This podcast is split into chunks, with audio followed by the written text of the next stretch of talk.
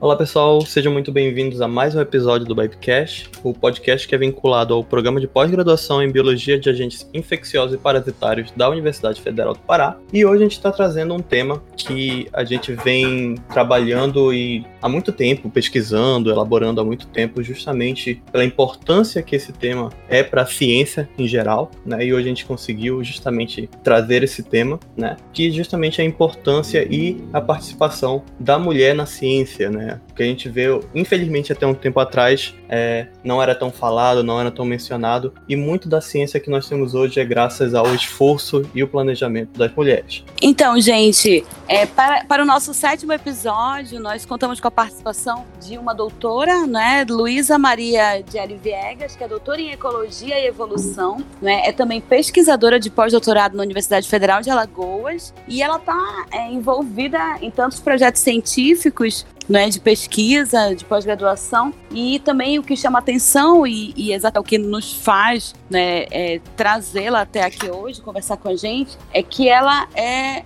está envolvida com tantos projetos que estão relacionados com a mulher na ciência né, integra a Organização para Mulheres na Ciência no Mundo em Desenvolvimento da Unesco, a Comissão de Diversidade e Inclusão da Sociedade Brasileira de Herpetologia, a rede Covida, né, que, e também o projeto de divulgação científica de ciência brasileira, né, que provavelmente ela irá conversar um pouco mais conosco sobre é, cada um desses projetos, né? E aí também hoje a gente conta com a participação da Rebeca. Oi, Rebeca. Oi, pessoal, tudo bem? Espero que vocês aproveitem bem. A Cíntia tá com a gente também. E o Paulo.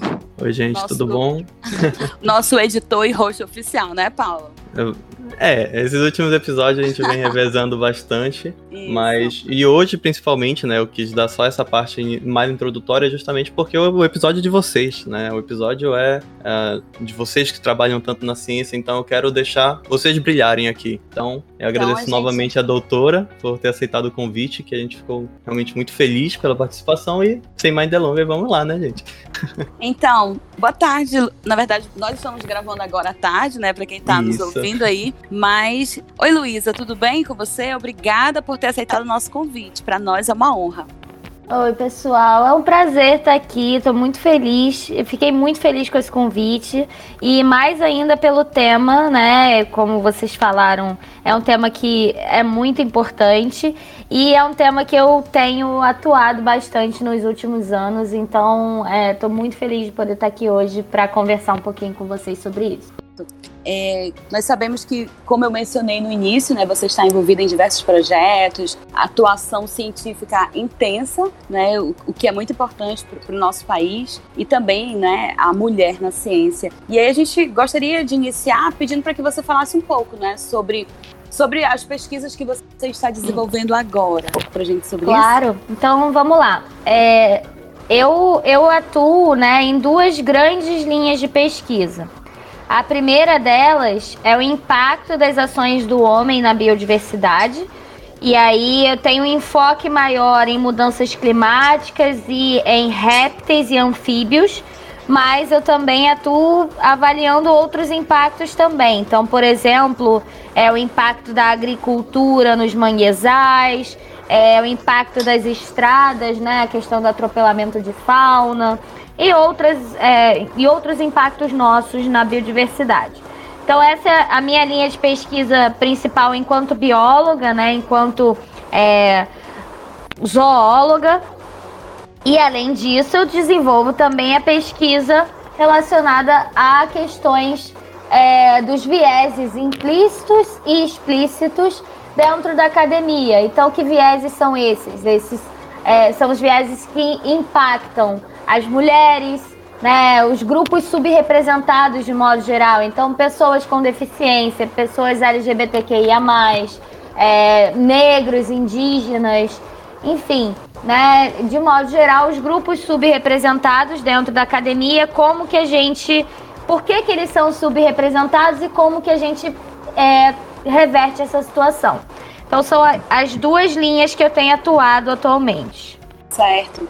É, eu também li um pouco, não é, sobre a sua atuação e aí é, eu achei muito interessante esse projeto intitulado Minha Amiga Cientista, não é? Que você atua nesse projeto. Aí eu queria também ouvir um pouco sobre ele, Luísa. Sim, então, para além da, das pesquisas científicas, né, eu sou divulgadora científica também.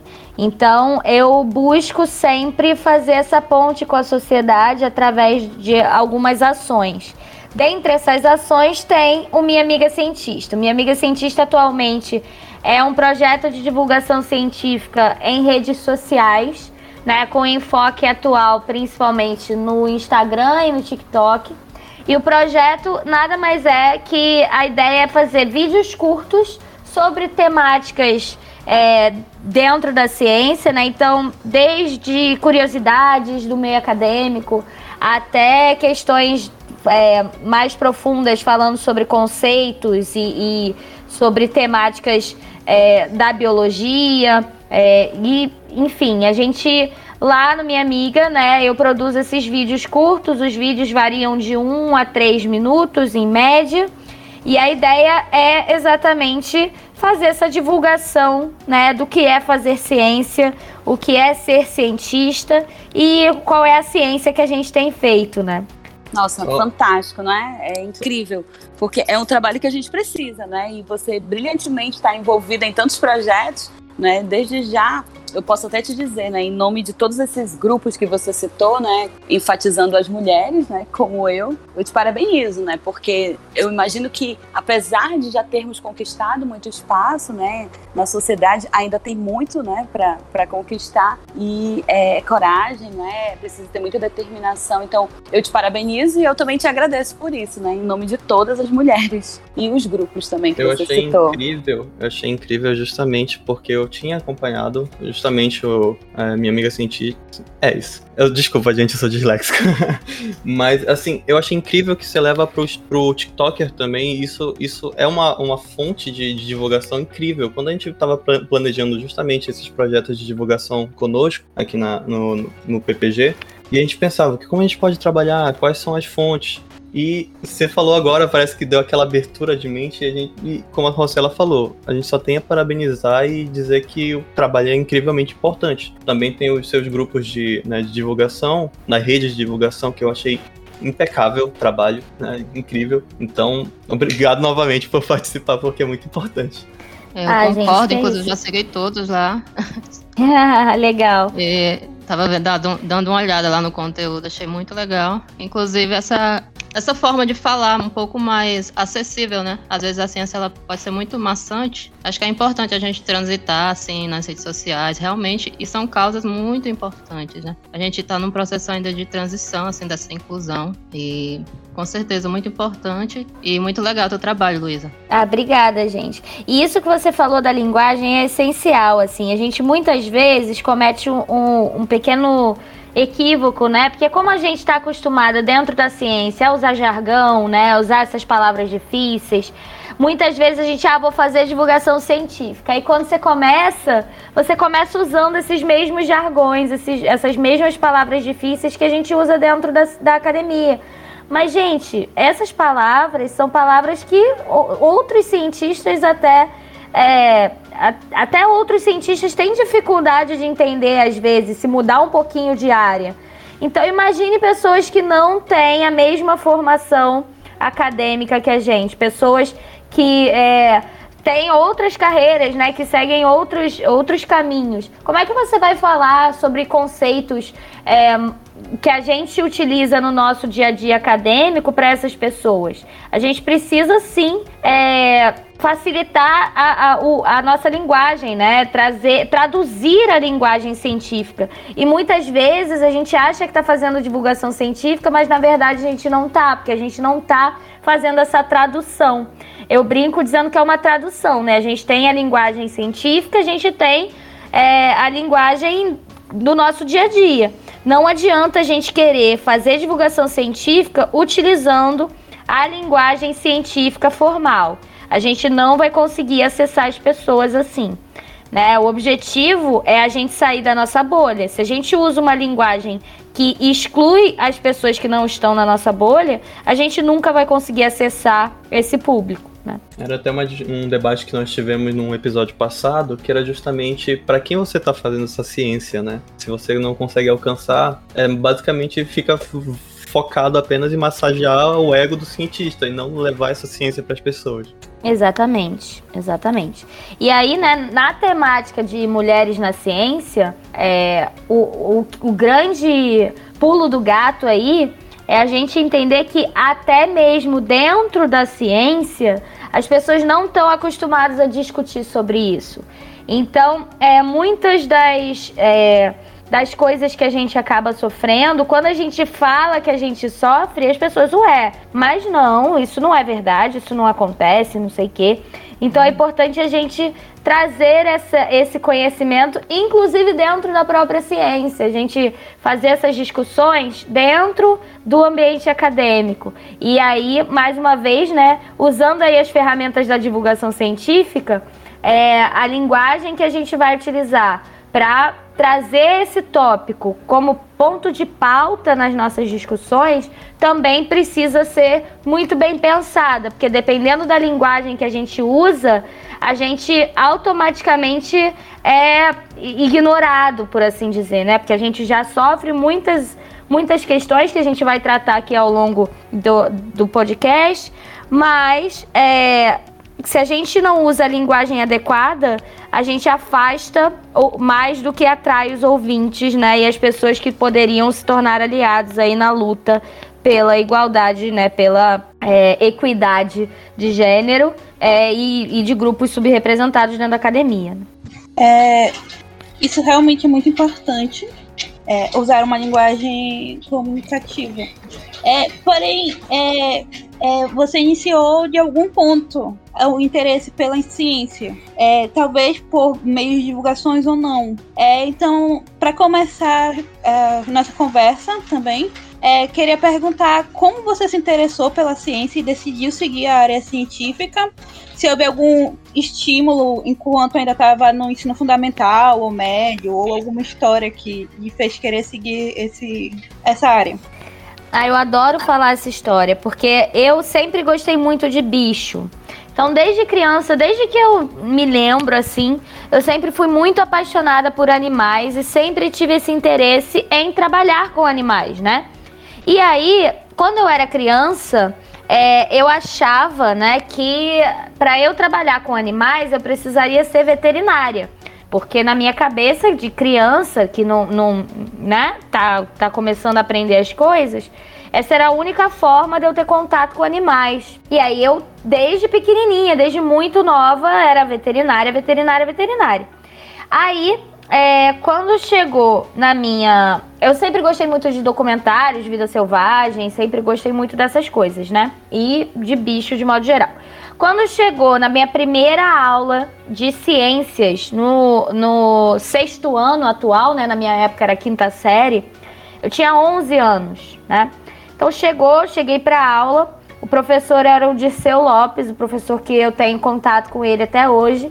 E ele foi realmente marcante porque foi a aula que ele deu sobre. Ele começou a aula introdutória, assim, né, da, da, da disciplina de ciências no quinto ano, na, na quinta série. E ele começou falando do, do sistema solar e foi, né, é, entrando para Terra, ecossistemas, biodiversidade e foi falando sobre essas coisas. E foi naquele momento que eu falei: não é veterinária que eu quero.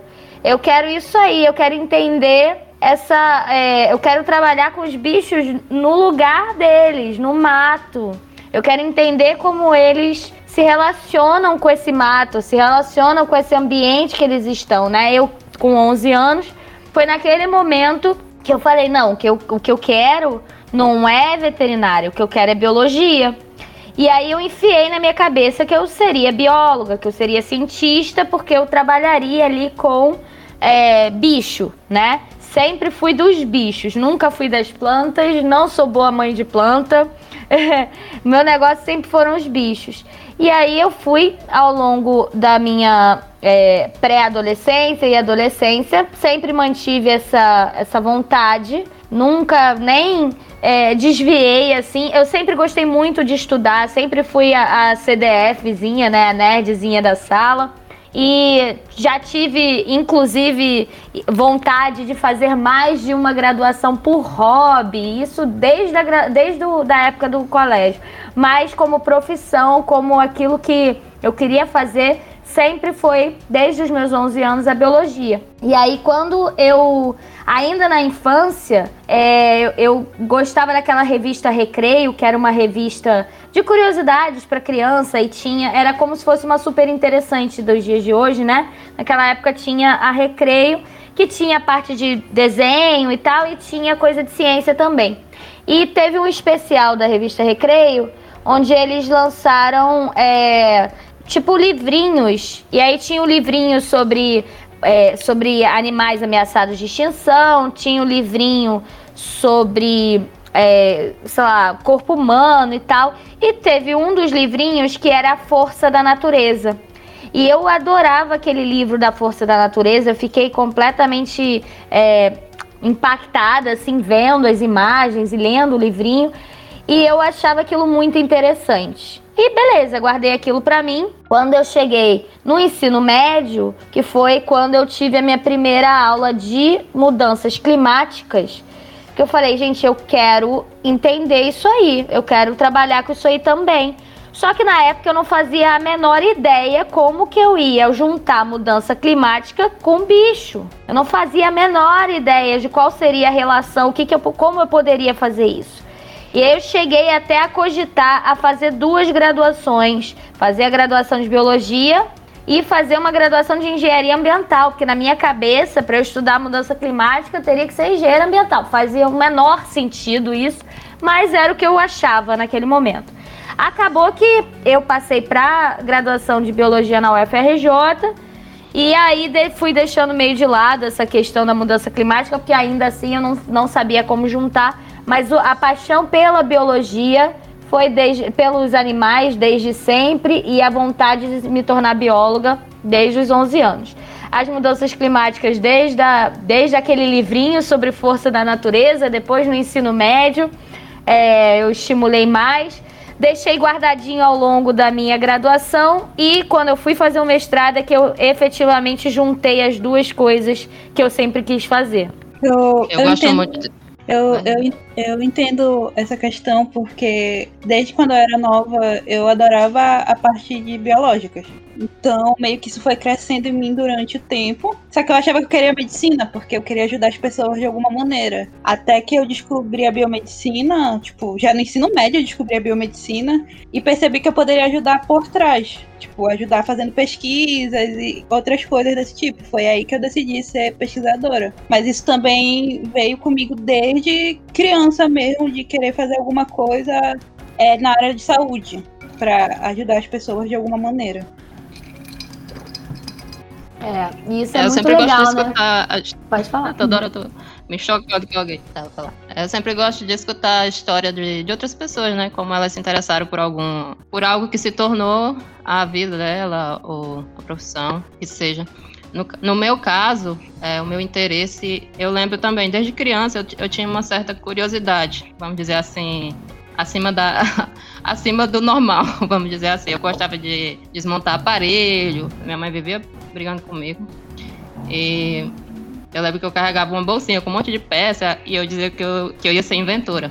E eu me lembro que eu gostava muito de uma, de uma, personagem de desenho, que é a Buma do Dragon Ball Z. Não sei se tem otaku aqui, gente que gosta de assistir anime. E ela é uma cientista lá na história do desenho. E são, pe são pequenos detalhes, né, que vão moldando assim, nosso pensamento e as pessoas ao nosso redor também, a sociedade, aceitação disso ou não, desse, desse nosso comportamento, desse nosso da vocação.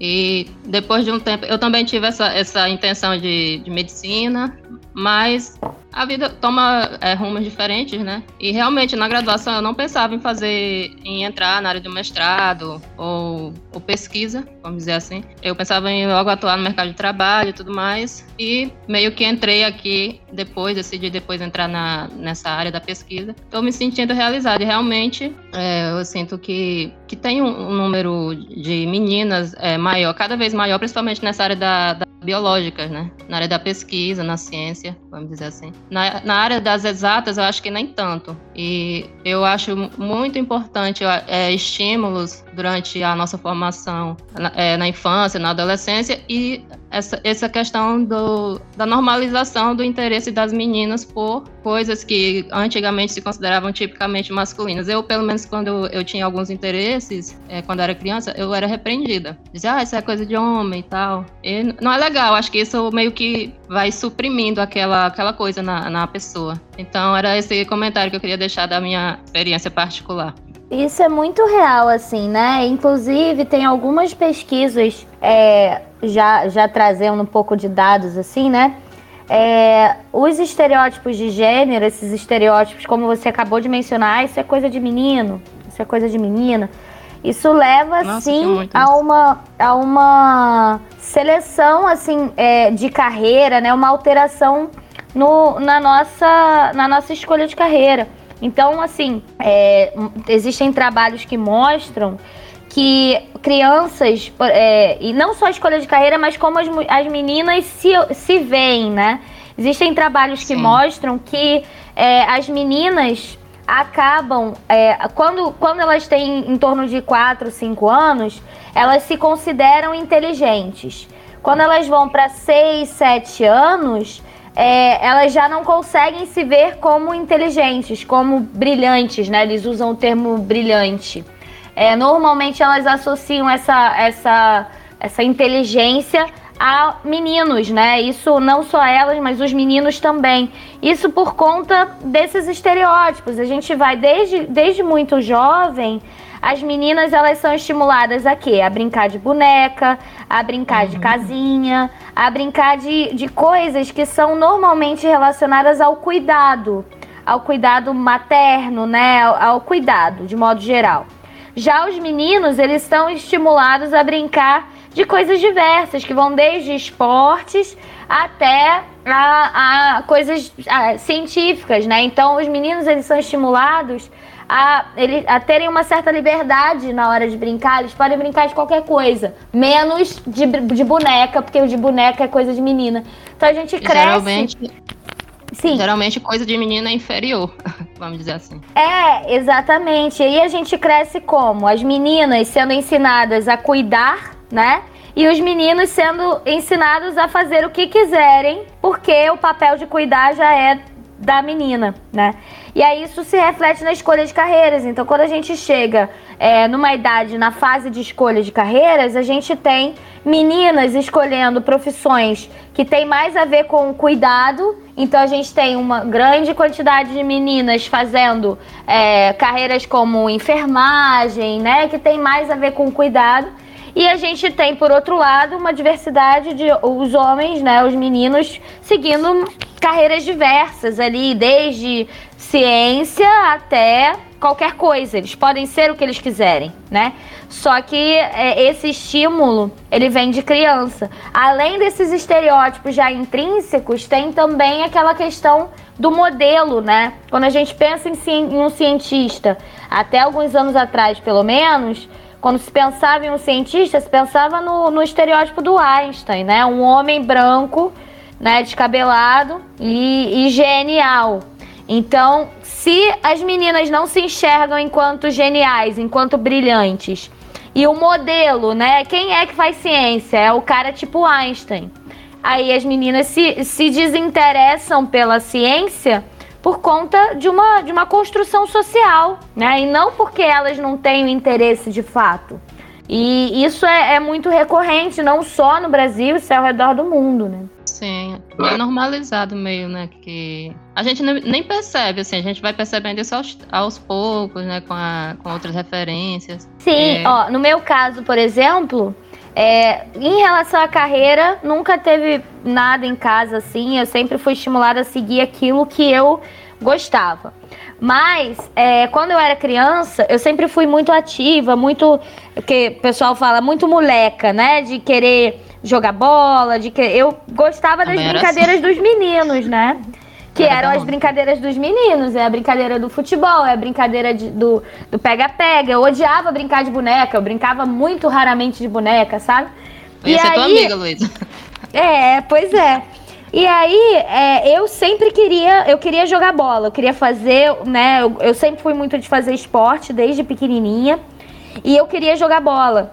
E aí a minha mãe achava que eu era muito bruta e ela falou: não, eu vou deixar você jogar bola, mas você vai ter que fazer balé. Então eu fiz dois anos de balé sem gostar de balé, porque eu queria jogar bola. E aí, para eu não ficar muito bruta, a minha mãe me colocou no balé. E aí, resultado, teve um. No primeiro ano eu fiz só balé, no segundo ano aí sim ela me botou no futebol. Aí eu saí do balé depois do segundo ano de balé.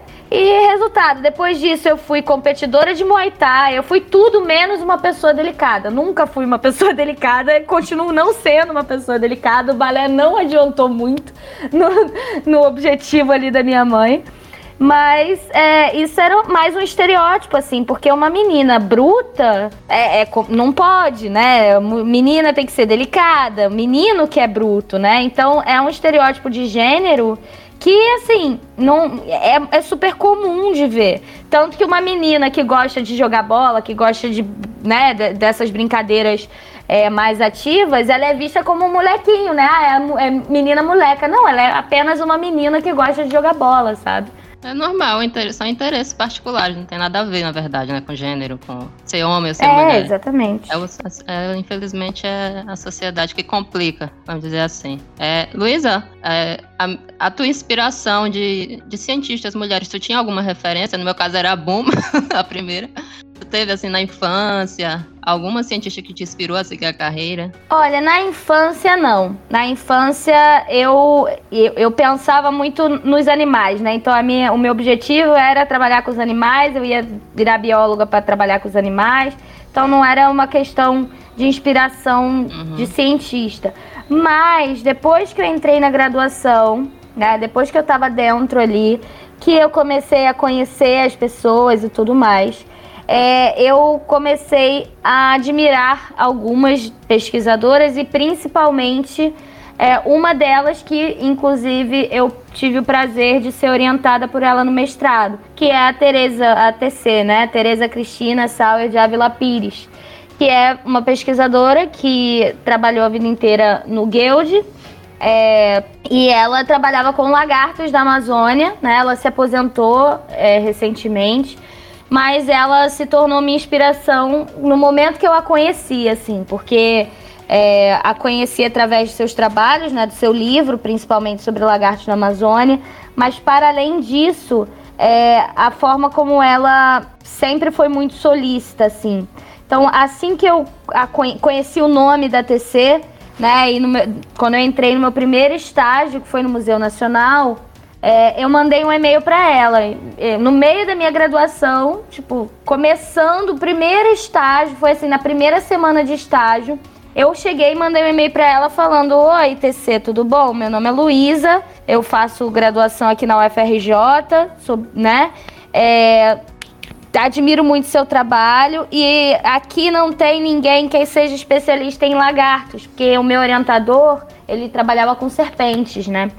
E eu admiro muito o seu trabalho. Eu queria saber se você poderia me indicar leituras é, sobre lagartos, de modo geral e tal. E aí a TC, ela me respondeu com cinco e-mails carregados de referências que ela me enviou, assim, de é, anexado, né?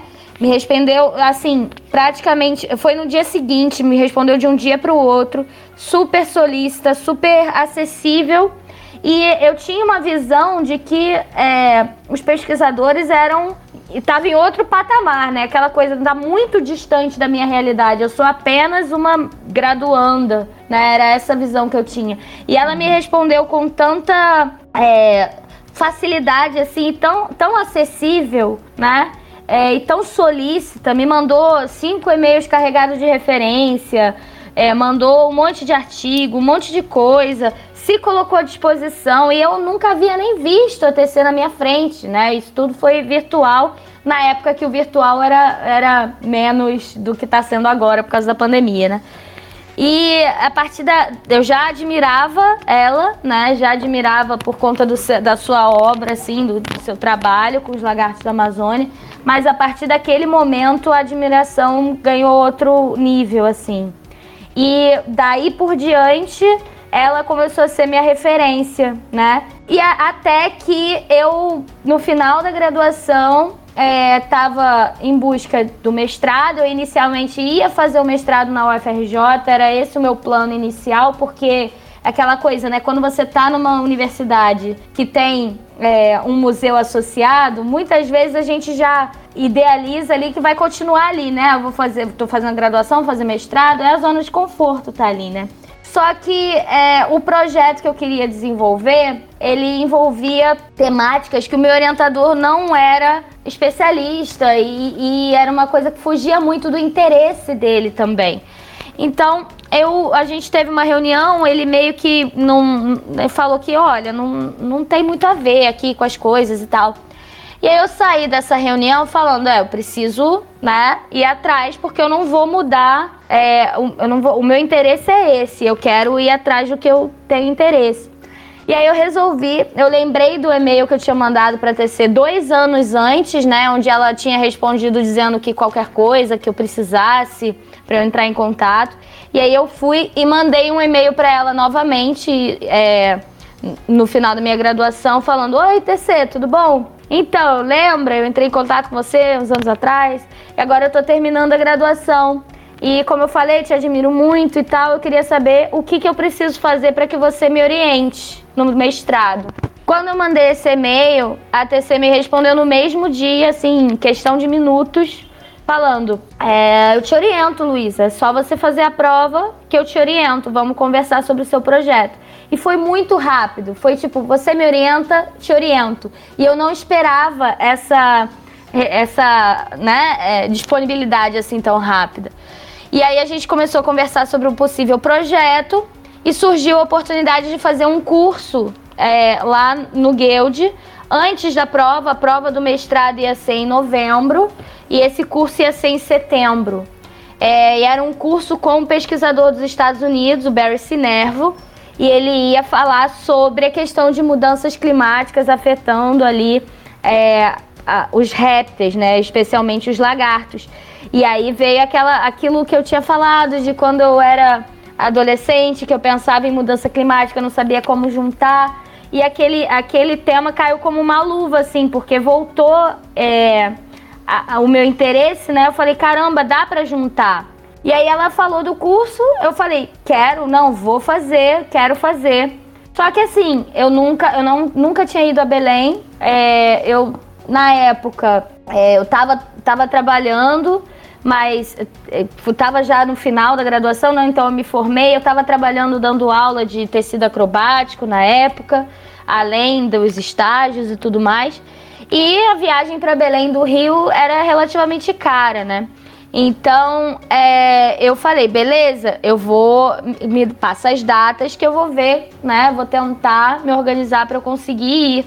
E aí a TC, que nunca tinha me visto na vida, ela não, nunca tinha me visto. A gente só trocou e-mail da primeira vez dois anos antes, pedindo referência, e a segunda vez quando eu pedi orientação. E aí a gente começou essa troca de e-mails. Aí a TC falou: é, não se preocupe, eu pago a sua passagem. Eu falei, gente, o que, que é isso? Esse tipo de pessoa existe, sabe? E eu fiquei é, em choque, assim, com, a, a, a com, com, essa forma que a TC é, levava, assim, né, a essa questão da orientação e essa questão de, de dar oportunidade para jovens pesquisadores. Eu estava no final da graduação, aí eu me formei, né, estava recém-formada. E aí ela não só pagou minha passagem para eu ir fazer o curso, como ainda me recebeu na casa dela. Eu fiquei uma semana hospedada na casa dela, daquela pesquisadora que eu mais admirava, né? Que eu sentia que colocava assim num patamar, né? Porque é, colocava ela ali num, num, num pedestal. E aí a gente nessa semana é, a gente se aproximou muito, a gente começou a conversar muito e eu desmistifiquei essa questão de, de que o, o cientista, né, o pesquisador, ele está num, num, num pedestal, sabe? Somos humanos, né? Somos todos aqui iguais. É, estamos em estágios diferentes da formação, mas estamos, somos todo mundo igual. E aí foi a partir desse momento que eu comecei a enxergar essa a questão de ser pesquisador, de como que a gente deve, deve ser, né, um, um cientista, como que a gente deve ser um pesquisador. Então foi é, essas, essas ações, esses atos de generosidade, de, de, de, de atenção, de cuidado que uma pessoa que nunca tinha me visto na vida é, teve para comigo, né? Que me estimula a ser uma pesquisadora hoje é, que retribua aquilo que fizeram por mim, sabe? Então a TC, ela tá aí respondendo a pergunta. A TC, com certeza, é a pessoa que eu admiro, assim, e que eu é, tenho muito carinho, muito, muito apreço, assim, e, e olho para ela realmente com esse olhar de admiração. Por tudo que ela representa para a ciência e por tudo que ela representa também enquanto pessoa, enquanto para além de pesquisadora, né? Verdade. Ter uma inspiração é muito importante. Eu acredito que cada um de nós aqui poderia mencionar alguém né, que nos inspirou e que nos e que nos inspira a ser melhor todos os dias, né? É muito importante esse espelho positivo de alguém, né, que nos orientou, que nos ajudou na carreira, seja acadêmica, seja também na, na vida pessoal,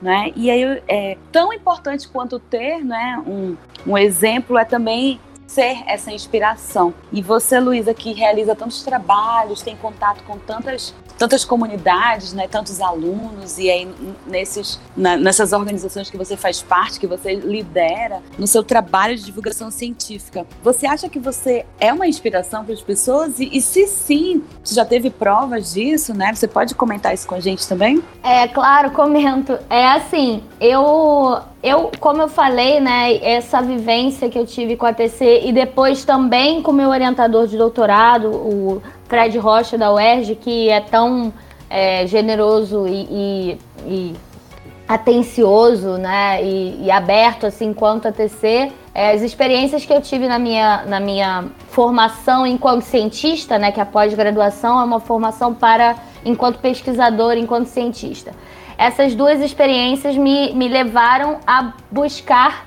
é, retribuir, né? Como eu falei. E aí é, eu, eu tento aplicar isso na minha vida. Então eu já é uma coisa minha de querer ajudar as pessoas. Eu já tenho muito isso desde sempre, desde nova. E eu tento fazer isso também na, na carreira acadêmica. Então, é, se, se você pergunta assim, eu estou sempre disponível para ajudar as pessoas. É, vem falar comigo com alguma dúvida, com algum problema, eu tento ajudar a também é, ajudar essas pessoas a não, não desistirem, né? Porque tem muitos, muitos problemas, muitos percalços na vida acadêmica. E aí, por conta disso, eu já ouvi de muita gente, sim, que eu sou inspiração, que eu inspiro e tudo mais. É, eu, então, eu acredito que é, para algumas pessoas, de fato, eu tenha me tornado uma inspiração. Mas o, o meu objetivo é sempre é, ajudar as pessoas, né? Sempre mostrar para as pessoas que a academia, apesar dos seus pesares, ela é, é, ela pode ser ocupada por todos, né? Por todas e todes e todos.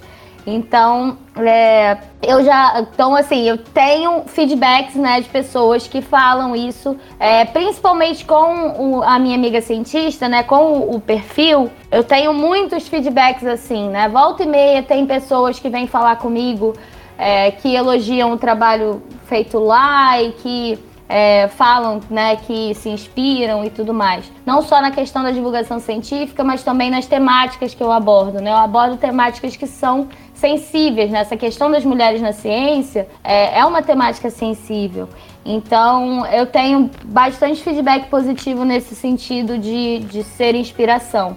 E eu acho que todo mundo tem potencial para inspirar outras pessoas, né? Então, é, a gente inspira e se inspira. Eu acho que isso que é importante, assim, a gente buscar ter inspirações e buscar inspirar as outras pessoas a serem a melhor versão de si, né? Seja dentro da academia, seja fora da academia. E o que é mais legal é exatamente perceber que ser essa inspiração, ela surge de uma forma natural, né? Você não tem essa intenção e talvez seja, seja exatamente por isso que você consegue. Porque você age naturalmente, você age querendo contribuir na formação das pessoas, querendo ajudar, motivar, né? Eu posso falar particularmente também como professora, né, já na, de graduação, é, o nosso papel, ele às vezes tem uma importância que nem nós conseguimos mensurar e que só depois a gente consegue perceber como foi importante aquela motivação, aquele incentivo que nós demos para os nossos alunos. Né? E quando você falou aí, ficou muito claro que talvez você é, seja essa inspiração mesmo sem ter essa intenção e, e é por isso que consegue. Né? Então, isso é muito importante. E eu aproveito para perguntar para você se existe assim algum reconhecimento ou um prêmio ou algum destaque, não é, do seu trabalho na, na vida acadêmica e científica que você gostaria de compartilhar com a gente. Ah, então, é, tem duas coisas assim, na verdade, que é, eu fico feliz de ter acontecido assim. É, a primeira delas, em relação ao meu doutorado, é uma conquista meio pessoal, né? Porque o que, que aconteceu? Logo que eu comecei o doutorado, né, a TC ela ia se aposentar, então ela não poderia me orientar. E aí o Fred, ele foi da minha banca de mestrado e ele me convidou para fazer o doutorado com ele, porque ele gostou da linha, ele já atuava nessa linha de pesquisa, ele gostou do trabalho que eu desenvolvi, enfim, aí me convidou. E no, na nossa primeira reunião, ele me, pro, ele me fez uma proposta essa proposta foi que ele achava que o meu que eu tinha um, uma qualidade né, no meu trabalho, que ele tinha gostado muito do, do meu projeto, e ele achava que eu poderia, se eu quisesse, tentar adiantar me, a minha formação e terminar o doutorado em menos tempo, né? Um doutorado dura quatro anos. É, e aí eu, eu, ele propôs que eu tentasse fazer o doutorado na metade do tempo, né? Então a proposta dele foi que se eu quisesse, se eu tivesse esse interesse, que ele me apoiaria, né, e me, me auxiliaria a tentar terminar o doutorado em 24 meses ao invés de 48, que é o tempo normal. E assim, essa foi a nossa primeira reunião depois que eu entrei né, no doutorado. E eu topei, porque eu gosto de desafios, eu gosto de me desafiar, eu gosto de é, e eu sou toda rapidinha já naturalmente. Então eu falei, não, vou tentar. O máximo que vai acontecer é eu ainda ter dois anos pela frente para conseguir concluir, né? É, chegar no final desses dois anos. E aí é, eu comecei o doutorado em 2017, né? No início de 2017. O meu doutorado, inicialmente, é, o projeto ele tinha três capítulos, né, como um, um, projeto normal de doutorado. E ao longo da minha formação, eu fui adicionando capítulos e terminei o meu doutorado em 2019, fechei em 24 meses com uma tese de nove capítulos. Então eu consegui cumprir com, com aquela proposta inicial, né, que era fazer o doutorado em dois anos. Eu fiz o doutorado em dois anos. Eu me tornei a, a doutora é, em Ecologia e Evolução mais nova do Brasil. Eu me formei com 27 anos. É, e, e aí eu consegui, né, cumprir com, aquela, com aquele desafio. Então, é uma coisa pessoal que ah, não faz diferença nenhuma pra, pra ninguém, mas fez diferença para mim, porque eu consegui. É, sabe aquela, aquela história de eu conseguir bater a meta e dobrar a meta depois? Eu consegui fazer o doutorado em dois anos e ainda né, fechei com uma tese de nove capítulos que eu dividi em três sessões. Então eu tive a primeira sessão era voltada para os animais da Amazônia, a segunda sessão voltada para os animais de Noronha, né, para o Trachylepis atlântica, que é a espécie endêmica lá, um lagarto endêmico que só ocorre em Noronha. E a terceira sessão, e aí também mais um orgulhinho para mim, era uma sessão voltada para a divulgação científica. Então eu tive dois capítulos na minha tese que foram inseridos que eram relacionados à divulgação científica. É o primeiro deles voltado para os tomadores de decisão das unidades de conservação que eu trabalhei e o segundo voltado para o público em geral. Né? Então eu adicionei isso na minha tese, tá lá, é a terceira sessão da tese é a parte de divulgação científica. Então isso foi uma, uma conquista pessoal assim que eu tenho orgulho, porque foi realmente uma coisa bem pessoal. Foi vamos, é, ele propôs e eu aceitei assim o desafio e eu consegui concluir. E aí a minha tese é, foi indicada né, como um dos, um dos trabalhos de destaque do programa. Eu recebi recentemente um e-mail né, do, do coordenador do curso. Ela ganhou um papel de um, um destaque assim junto à CAPES, então eles é, indicaram a minha tese como uma das teses de destaque do, do quadriênio, é, o que também foi muito bacana, porque considerando né, que eu fiz a tese em menos tempo e que, enfim, eu achei que foi um reconhecimento bacana. Então acho que isso é uma das coisas que eu, que eu tenho orgulho, assim, é um orgulho mais pessoal. E a outra é, é a Rede Cunhaxé, né? A Rede Cunhaxé, ela surgiu, é uma rede de mulheres na ciência, é, eu sou cofundadora da rede. Ela surgiu nos corredores da UFBA durante meu primeiro pós-doutorado. A gente, é, eu e mais três mulheres, a gente conversando sobre essa temática de mulheres na ciência, a gente resolveu fundar a rede. Aí a gente abriu, criou essa rede né, de mulheres tal, então não tem essa de quem fundou, quem é dona, não existe isso. Todo mundo que faz parte da rede tem o mesmo, é, mesmo pertencimento a ela. E a rede me proporcionou poder é, começar essa linha de pesquisa em, sobre né, questões de, de mulheres na ciência e suas intersecções. E por, nesse, nessa que a gente começou a pesquisar, a gente escreveu alguns textos, né, alguns artigos científicos, é, cartas né, em formato curto, assim, né, de, de denúncia, então de, de discussão mesmo sobre, o tema, sobre a temática e no ano passado a gente conseguiu publicar uma dessas cartas na Science, outra dessas cartas na Nature e outras duas cartas na Nature Human Behavior. Então a gente já tem algumas também submetidas para Nature Communications e para outras revistas de destaque. Então essa é um, uma, uma, outra conquista assim que eu acho é, que eu tenho orgulho que é da gente ter é, colocado esse, essa, esse ponto de pauta, né, de discussão tão importante em, nas maiores revistas científicas do mundo. Então, o artigo que foi publicado na Science é uma carta falando sobre pessoas transgêneras na ciência. É, o artigo que foi publicado na Nature é falando justamente sobre essa questão dos estereótipos de gênero na infância e como que isso afeta a escolha de carreiras né, das meninas, numa perspectiva bem pessoal. Somos duas autoras, a gente fala num tom bem pessoal falando das nossas experiências. As, as, os dois textos na Nature Human Behavior, eles são voltados para como que o sistema acadêmico funciona. Então a gente fala sobre é, um movimento que surgiu que é a ciência lenta versus a ciência rápida e como que isso impacta a vida é, das pesquisadoras mulheres e tudo mais e o outro é voltado para o nome do artigo, inclusive, é possíveis soluções para combater a discriminação na ciência, né, na, na STEM, que é a área das ciências, tecnologia, matemática, engenharia. Então, esses são é, pequenas conquistas, assim, né, por para a gente ter conseguido levantar esse ponto de pauta em revistas tão é, renomadas assim mundialmente. Eu acho incrível como você estava falando, né? Na verdade, eu, eu, vim pegando pequenos pontinhos. Como eu falei, hoje é o podcast de vocês, né? Então eu tô muito me inspirando com vocês aqui.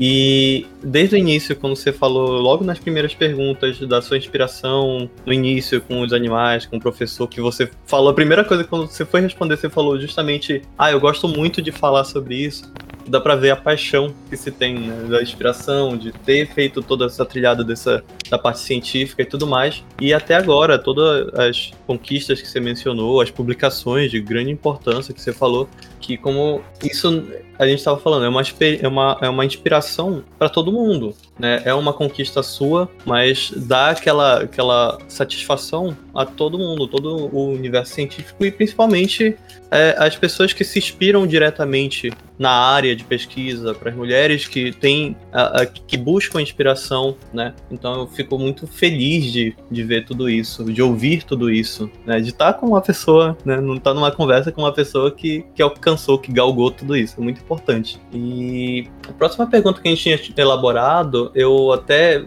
mudar um pouco assim o enunciado que a gente tinha feito no, no, no esqueleto aqui do, do roteiro, que é basicamente aquela que a gente vê que hoje em dia a gente está conseguindo mudar aquela visão né, de justamente agora conseguir ver, ver as mulheres direcionadas na ciência, ver os trabalhos, os esforços, reconhecer né, os destaques femininos na ciência, né? Mesmo que ainda tenha uma grande, é, digamos assim, um espaço ainda muito exclusivo, né? Deixando muitos cientistas homens, né? Mas que as mulheres estão conseguindo, a gente está conseguindo ver mais o destaque delas, de ver o trabalho que são desde sempre teve, mas que eu sei que ainda há muito, muitas barreiras que vocês vêm enfrentando. Então a gente justamente gostaria de saber, né, na sua opinião, as, as experiências que você passou, quais as dificuldades que você teve na sua carreira, na sua evolução científica, né? Que, mas que você conseguiu vencer e conseguiu estar tá mostrando aí que você está aqui, né? Então, eu fico, eu fico um pouco embananado estar tá conversando com uma pessoa com tanto cacife. Desculpa, gente. Ai, que isso. É, então, na verdade, é, de fato, eu tive algumas experiências bem negativas ao longo da minha carreira, assim. É, na graduação, eu tive professores que assediavam as alunas, e na minha turma isso era especialmente recorrente, porque éramos um grupo de muitas meninas que andavam juntas e é, sempre tinha assédio, assim, não era legal. Mas é, no final da minha graduação rolou uma situação bem chata assim em relação ao projeto, né? Que eu queria fazer o projeto, como eu falei, né? Que eu acabei que não não segui na, no museu, fui falar com a TC e tal. Mas é, quando eu fui fazer, quando eu fui apresentar a ideia do meu projeto, é, eu ouvi que eu teria que copiar o projeto de um colega meu que era da mesma, da mesma turma que eu, né? Então, assim, a gente tinha a mesma experiência, né? E aí que eu teria que copiar o projeto dele para ser competitiva e que eu não tinha, eu não era matura academicamente. Eu ouvi que eu não era matura academicamente porque é, toda vez que o meu TCC vinha corrigido, eu na mesma hora parava o que eu estava fazendo, fazia as correções e devolvia.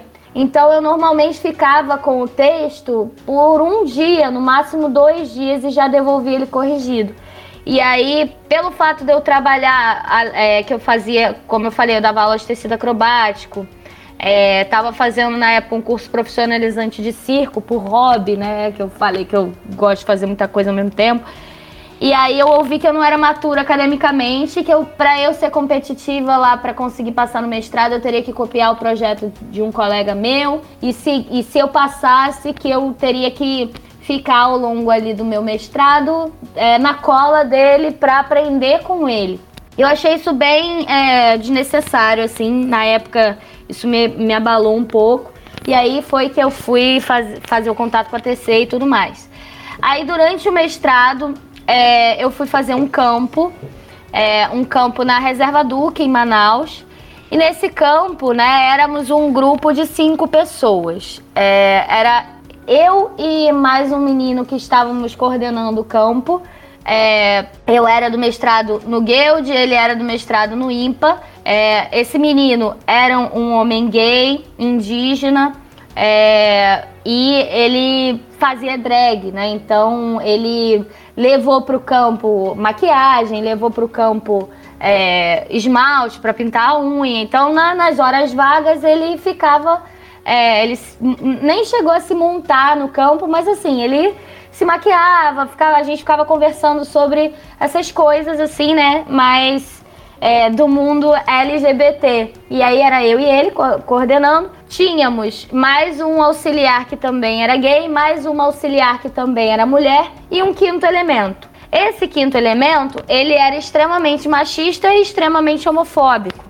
E ele não estava contente com aquela situação de ter que reportar-se a uma pessoa, uma mulher e a uma pessoa gay, né? E chegou um determinado do campo que foi ficando insustentável, porque a gente estava lá fazendo os experimentos né, do nosso trabalho, a gente precisava dos auxiliares e ele não, não é, aceitava receber ordens nossa, né? É, palavras dele. E aí chegou um determinado momento que ele se alterou, a gente estava numa, numa já, já não estava bacana, né? E aí a gente tinha decidido, eu, mais esse menino que estava coordenando o campo comigo, e os dois outros auxiliares, a gente tinha decidido que a gente ia pedir para esse cara ir embora, porque ele não estava ajudando, ele não estava fazendo o que ele estava. Ele era o único que estava sendo pago, inclusive, para estar tá lá. O resto estava como auxiliar voluntário. E aí a gente foi falar com ele, né? Eu tava, eu lembro, eu tava sentada fixando o bicho, né? Trabalhando com os bichos lá. Tava sentada assim na escada do, da, na porta da casinha onde a gente estava hospedado, lá na Duque. E aí a gente falando que a gente gostaria que ele fosse embora, que a gente ia pagar ali as diárias que ele ficou, mas que realmente não tava, não tava legal. E aí ele começou a se alterar, começou a, a me xingar primeiro, né? Porque eu que estava falando inicialmente. É, e aí começou a me xingar de um monte de nome, falando que não eu tinha o cabelo vermelho pintado, né? Aí falando que não respeitava uma mulher de cabelo vermelho cheia de tatuagem, que andava de short, que eu não merecia respeito, que eu achava que eu era o quê, só porque eu tava fazendo mestrado eu não era ninguém, é, não sei o quê. E xingando de um monte de nome que eu não preciso repetir. É, e aí, nesse momento, eu ainda tava com a voz baixa. Ele é, tava respondendo, né? Mas falando com. É, sem alterar, porque ele claramente estava alterado e se eu alterasse também, o negócio ia se elevar. Até que ele resolveu que seria de bom tom levantar da cadeira que ele estava sentado e pegar um, uma uma, um pedaço de madeira que estava apoiado na parede, que era um, um, uma sobra de, de. que a gente usa para fazer as armadilhas de interceptação e queda para coletar lagartos, né? Então era uma sobra de pedaço de madeira assim. Ele levantou e pegou aquele pedaço de madeira. Quando eu vi aquele, aquele aquela cena, eu peguei a bandejinha com os bichos que tava no meu colo, botei do lado assim, levantei e encarei ele. Falei: "Você vai me bater?" É esse o objetivo? Assim, nesse tom, falei: Você vai me bater? É isso? E aí ele não esperava. Quando ele, ele não esperava que eu tivesse essa reação. Nessa que ele não esperava, ele falou que não, não, não sei o quê. E aí o outro menino que estava do meu lado, que era o outro auxiliar, levantou também e falou: ah, vai ter que passar por cima de mim. E aí criou-se aquela, aquele, aquela situação toda, né? Mas foi bem é, estressante, assim. Foi uma situação muito ruim. Porque ele começou a xingar os outros meninos também, chamando, né, de, de nomes, assim, pejorativos pelo fato deles serem homossexuais. Enfim, foi uma situação muito chata. E a gente conseguiu fazer com que ele fosse embora. Ele, como eu, ele não esperava essa minha reação, ele deu uma, uma travada, assim. Foi o tempo também da gente chamar o segurança do parque. E a gente conseguiu fazer ele ir embora. Mas foi uma situação muito complicada, até porque a gente estava no meio do campo, né? No meio do nada, ali na reserva Duque, longe né, da, da cidade. É, e foi uma situação aí que né, é, foi motivada, né? É, ele, o que motivou esse homem a me tratar da, dessa maneira foi o fato de que eu era uma mulher e eu estava numa posição de é, liderança em relação a ele. E ele não, não lidou bem com isso. E aí, beleza, teve essa situação, teve uma. Agora, no meu último pós-doutorado também, é, eu tive situações de assédio moral, inclusive é, eu voltei para o Brasil é, antes do período final do meu pós-doutorado acabar, né? Eu consegui um outro pós-doutorado no Brasil. É, e aí eu larguei o de lá justamente por conta do assédio moral. Eram três supervisores e eu estava sofrendo bastante assédio moral dos três supervisores é, no sentido de que tudo que eu fazia era só poderia estar certo se o outro confer, conferisse, eu nunca teria a capacidade de fazer algo certo, era sempre posto em prática, eh, posto em, em dúvida, né, as coisas que eu estava fazendo. E aí também bastante assédio moral. Então, sim, aconteceram algumas situações aí ao longo da minha carreira que realmente é, foram bem complicadas e foram movidas a questões de gênero. Se eu não fosse uma mulher, eu não teria vivenciado essas situações. É bem triste escutar esse tipo de, de relato, né? Tá bem forte. Eu, pelo menos, achei experiência bem. Se, fosse, se eu passasse por isso, eu não sei assim como, como eu reagir. Eu, tive, eu presenciei algumas situações desconfortáveis também durante a graduação, de essa questão de insinuações em relação a alunos, alunas, né? E a gente vê a gente também percebe que essa questão ela é, ela é relacionada também a mulheres e como tu citou, tinha os meninos também que eram gays, né? É, as pessoas que têm as características geralmente femininas, né? Elas são menosprezadas como inferiores e tudo mais. São características geralmente que a sociedade coloca como inferior, né? A gente Exatamente. Atualmente nem tanto, mas a gente sabe, pela nossa experiência a gente sabe como é. E nesse meio científico, doutora, o que tu achas assim que que poderia ser mudado para que situações como essa é, possam desaparecer, mesmo que aos poucos, né? Acho que zerar, acho que bem difícil, mas eu acredito que passa também por uma questão muito social, né, estrutural. É bem complicado, mas especificamente assim no meio acadêmico, você tem assim algum pensamento, alguma ideia de como poderia ser mudado isso? Então, é como você falou, né? A gente, a ciência, ela reproduz, né, é, uma, uma cultura da nossa sociedade. O machismo, ele está intrínseco à nossa sociedade. Esses,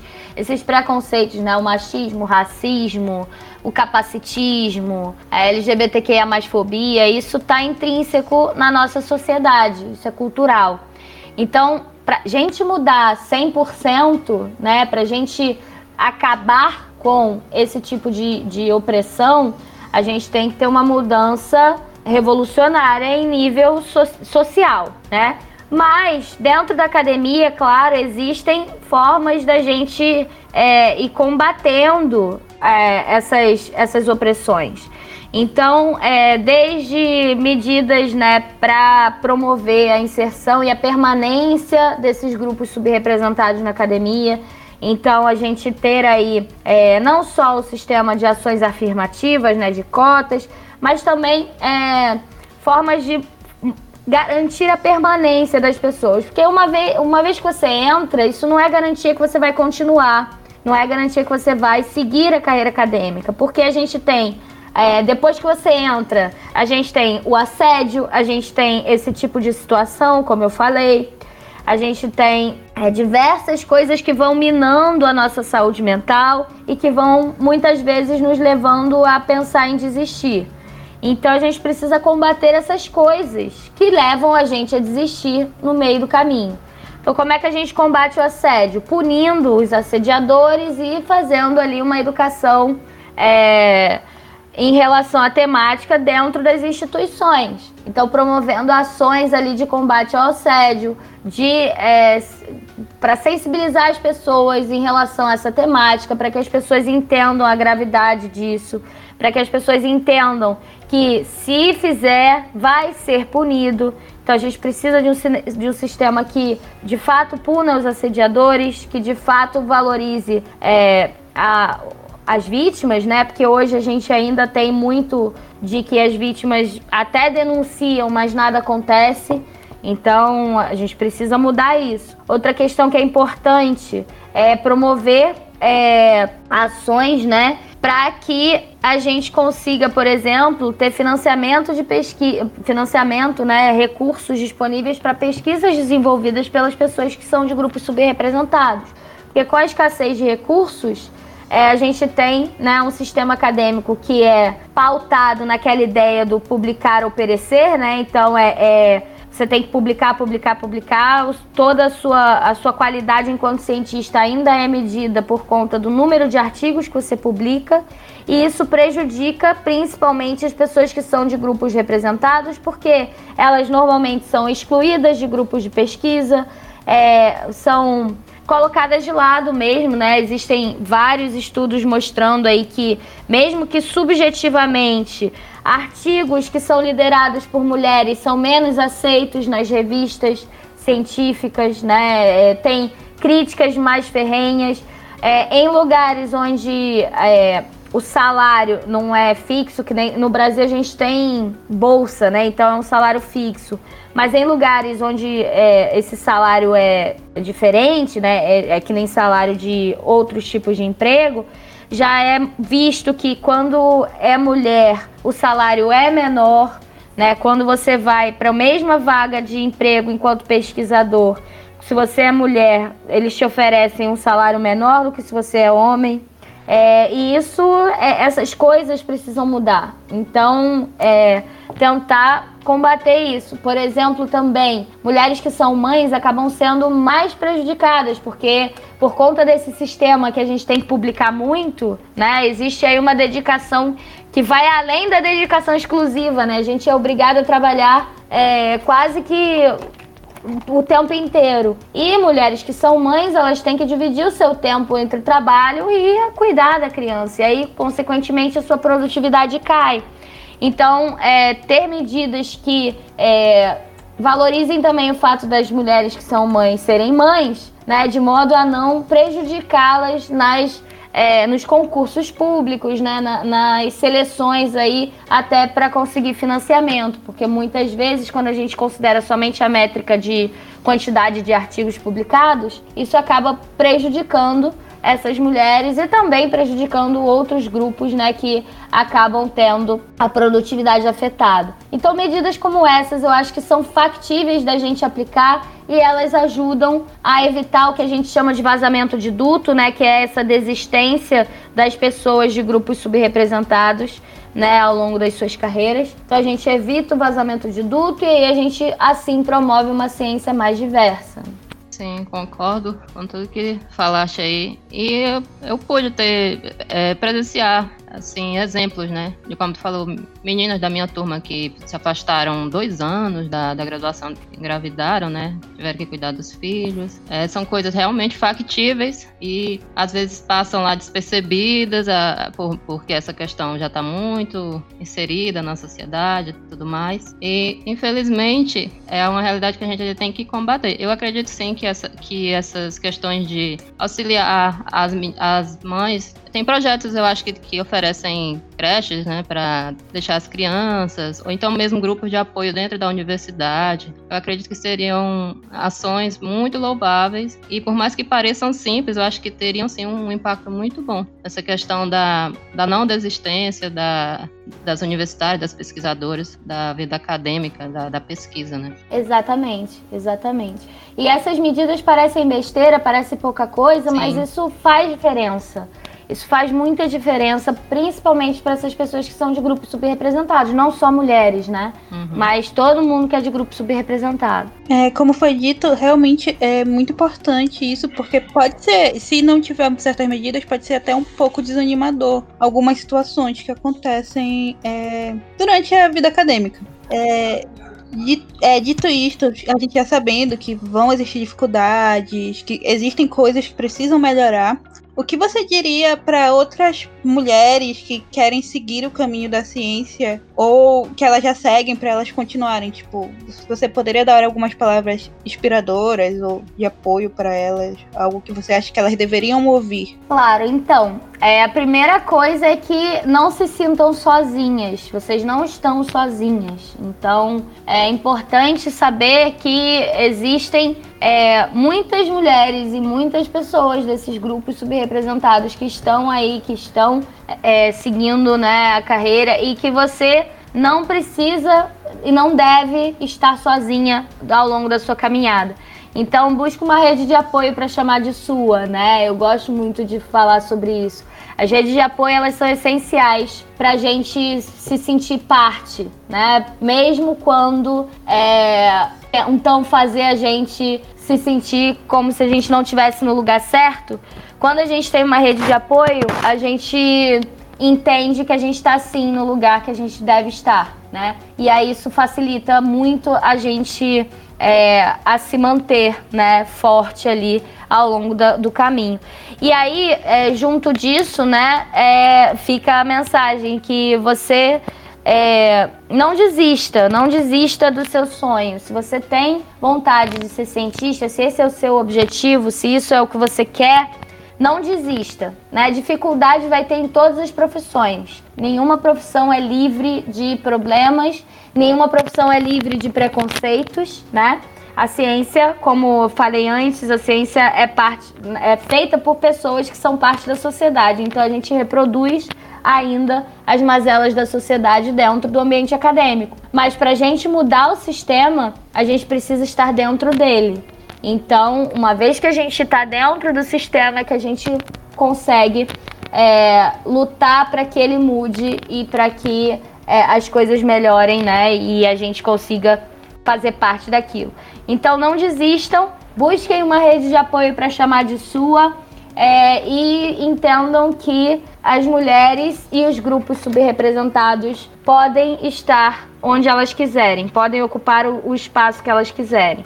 E é, eu acho que é isso, assim, acho que é o principal. Com certeza. É, é. é muito. Foi muito bem dito o que você disse, né? É, é aquela situação. É, continuem. Né? Como a própria Luísa disse, é uma coisa que é sempre difícil. Para certos grupos, infelizmente, ainda há muito preconceito, então existem muito mais barreiras, né? Mas a situação é persistir, né? E eu. Muito bem. Pode falar, Rosa. Não, pode continuar, Paulo. Termine aí, conclua seu raciocínio. Então, gente, esse foi mais um episódio, não é, que nós gravamos, não é? Um episódio incrível. Eu posso Demais. dizer que é um, é um daqueles episódios que vai valer a pena ficar escutando várias vezes, não é? Uhum. é parar e ficar ouvindo e refletindo um pouco. Então eu agradeço a doutora Luísa por ter aceitado o nosso convite. Também gostaria de parabenizar mais uma vez, né, pelo excelente trabalho, né, que vem desenvolvendo mediante a divulgação científica e também por ter abraçado, né, essa causa, essa luta tão importante, né, em prol das pessoas que precisam, né, de voz, né, e você tem essa voz, você tem tem esse poder não só é, a, através da academia, mas também usa os outros, os outros meios, né, para divulgar tudo isso que você realiza. Então, para nós foi uma enorme satisfação te ter aqui, né? É no nosso Bipcast, o podcast do programa de biologia de agentes infecciosos e parasitários da UFPA, né? E dizer que, que nós temos certeza que esse episódio ele vai ser é, uma inspiração para muitas pessoas e vai ter o impacto que a gente espera que ele tenha. Né? Então, muito obrigada, doutora Luísa. Muito sucesso na sua caminhada. Nós já estamos lá seguindo minha amiga cientista. Né? Todo mundo está seguindo. Quem não estava, com certeza agora vai procurar, né? porque porque realmente você trouxe informações importantes que nos ajudam, que nos motivam e que de fato é, é uma inspiração para gente. Então, muito obrigada pela sua participação e por ter gravado com a gente esse episódio hoje. Eu que agradeço, é, foi um prazer enorme estar aqui com vocês. Essa conversa foi muito bacana. É, quando eu, vocês me convidaram, fiquei super lisonjeada. É, e como eu falei lá no início, né, eu gosto pouco de falar sobre esse tema. Então foi muito bacana, foi muito legal para mim estar aqui. Eu espero que o pessoal curta. E os meus contatos, né? Quem quiser, dá uma olhada lá no Minha Amiga Cientista, no, na rede Cunhaxé de Mulheres na Ciência, rede de Mulheres na Zoologia são as duas redes é, de apoio a mulheres cientistas que eu tive o prazer de, de participar da, da sua formação, né, da sua fundação. E as duas têm também Instagram, então dá uma olhada lá, quem tiver interesse em participar. E é isso, gente. Muito obrigada, foi um prazer. E até a próxima. Até a próxima. Queria Até também a agradecer a participação da Cíntia. Tchau, Cíntia. Tchau, pessoal. Gostei muito desse episódio. Realmente foi uma pauta muito importante que a gente precisava trazer aqui. Muito legal. Isso mesmo. Rebeca. Tchau, gente. Obrigada a todos que participaram e a todos que estão ouvindo. Espero que vocês tenham gostado. Paulo. Obrigado, gente. Quero agradecer novamente. Eu sei que tá ficando redundante, mas agradecer novamente quem participou, quem está ouvindo. E espero que realmente as pessoas que ouçam esse episódio se motivem cada vez mais e que ele alcance o maior número de pessoas, porque é importante. É importante toda essa temática que está sendo debatida hoje. Então é isso, gente. Obrigada e fiquem ligados porque teremos mais episódios. Esse foi mais um episódio do nosso Baipcast, o podcast do programa de pós-graduação em Biologia de Agentes Infecciosos e Parasitários da UFPA. Forte abraço.